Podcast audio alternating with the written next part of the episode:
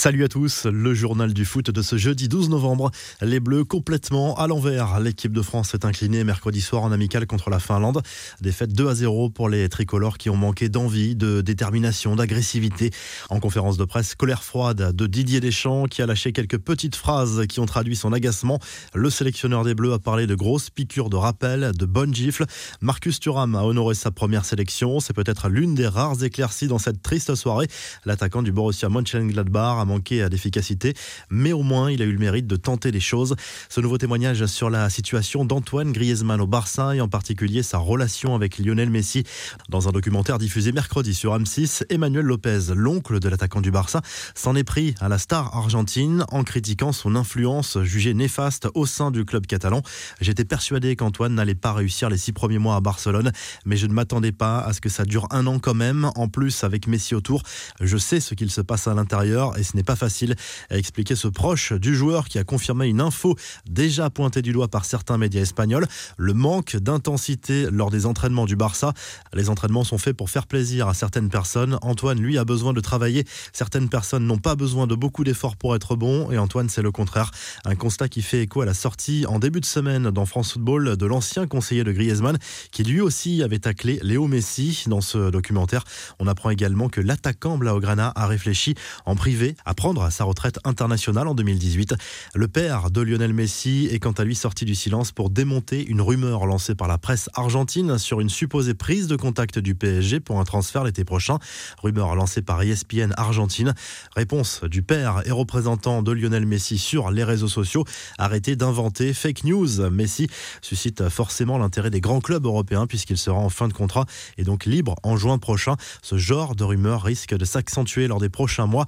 Autre rumeur concernant une immense star du foot. Selon Fox Sports, Manchester United rêverait de faire revenir Cristiano Ronaldo l'été prochain. La star portugaise qui fêtera ses 36 ans en février prochain étudierait cette option.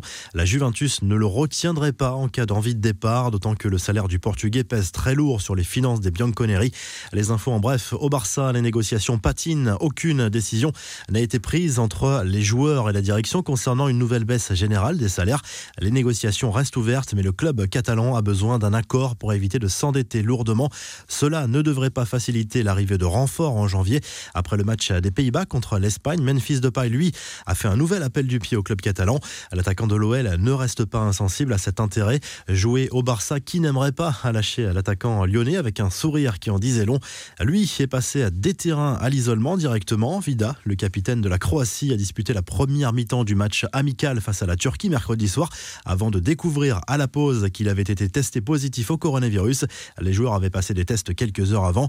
Une chance dans sa mésaventure, Vida ne sera pas trop pénalisé par cet isolement à Istanbul puisqu'il joue dans la ville turque et plus précisément au Beşiktaş. Diego Maradona a quitté l'hôpital huit jours après son opération à la tête.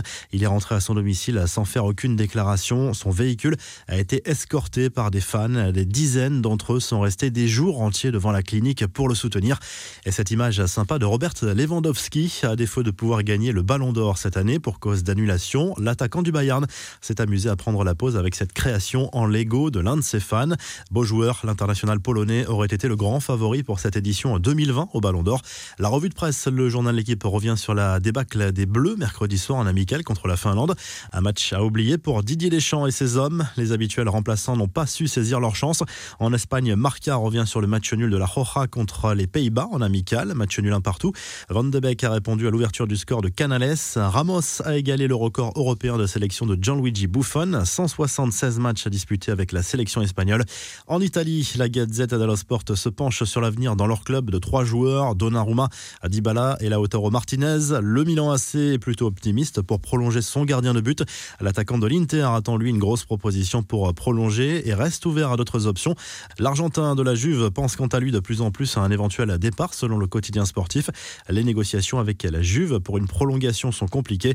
Le Corriere dello Sport revient longuement sur le match amical de l'Italie contre l'Estonie. Victoire facile de la Squadra Azzurra 4 à 0. Les Italiens joueront dimanche contre la Pologne en Ligue des Nations. Vous retrouvez l'actu foot sur topmercato.com, l'appli Top Mercato et à très vite pour un nouveau journal du foot.